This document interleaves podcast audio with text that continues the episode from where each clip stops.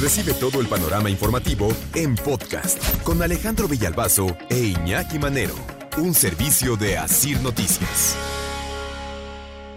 Andaban ahí, este, sonando los huesitos que los, las agarra la policía y que a ver de dónde. No, pues nos los estamos robando del panteón. ¿De qué panteón? De ese que iba a estar super vigilado. ¿Eh? De donde se robaron el cuerpo del niño Tadeo.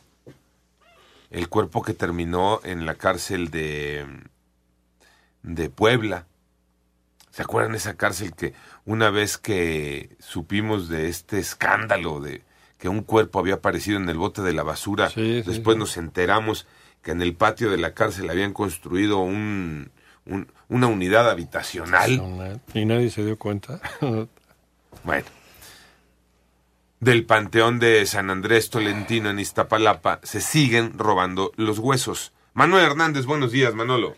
Alex, muy buen día para ti y para todo el auditorio. Fue en enero de 2022 cuando las autoridades y la ciudadanía pues voltearon a ver un problema que ha existido desde hace décadas. Hablamos de la exhumación de restos humanos. En esa ocasión fue el cuerpo del pequeño Tadeo, como bien lo mencionabas, el que fue exhumado en el panteón de San Nicolás Tolentino en Iztapalapa y llevado a un penal de Puebla eh, justamente pues para hacer un ritual de santería. En esa ocasión la jefa de gobierno Claudia Sheinbaum pues aseguró que nunca había escuchado de un caso así desde que llegaron al gobierno y que se iban a tomar las medidas necesarias. Recordemos lo que dijo. No había yo escuchado un caso así en ninguna otra ocasión. Es eh, desde que estamos en el gobierno no no habíamos conocido ningún caso de este tipo en la ciudad hasta este caso. En esa ocasión se aseguró que se iba a tener una mayor vigilancia en los panteones capitalinos e incluso se darían penas de 5 hasta 10 años de prisión a quienes comercializan, distribuyen o trasladen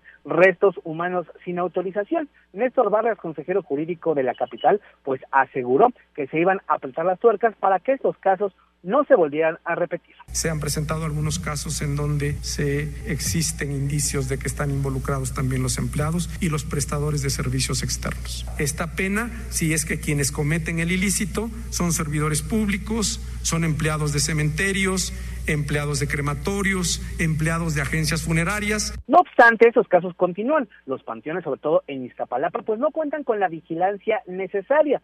Se habló también en su momento que se iban a instalar cámaras eh, conectadas al C5 para poder realizar un mejor monitoreo, pero el día de ayer otro caso tuvimos en ese mismo panteón. Dos mujeres identificadas como Patricia Vázquez y Alejandra López, pues sacaron restos del panteón de San Nicolás Tolentino.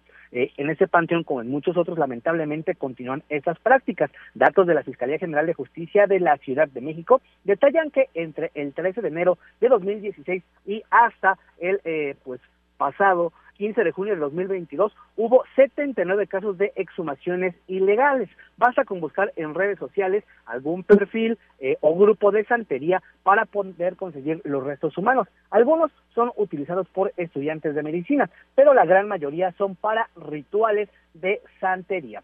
Escuchemos. Y lo que necesites, bro, te digo que desde un dedo hasta completo, si quieres, también te lo consigo. Todo, todo tengo. Tengo varios. Así que lamentablemente, pues esa práctica parece no tener fin y eh, lo que aseguraron las autoridades ya no iba a suceder, continúa pasando, quedó en letra muerta y seguimos sin la seguridad necesaria, Alex. Oye, Manuel, este... eh, se tienen que ir a la cárcel, ¿no? Exactamente, ese tiene que ir a la cárcel, ya está considerado eh, como delito, habrá que esperar la, la, la audiencia inicial y si sobre todo se van a aplicar estas penas que en su momento se señalaron que iban de 5 a 10 años de prisión o se va a buscar una salida alterna. Y volvemos nada más al punto inicial. No se está vigilando el panteón como dijeron que se iba a vigilar. Panorama informativo.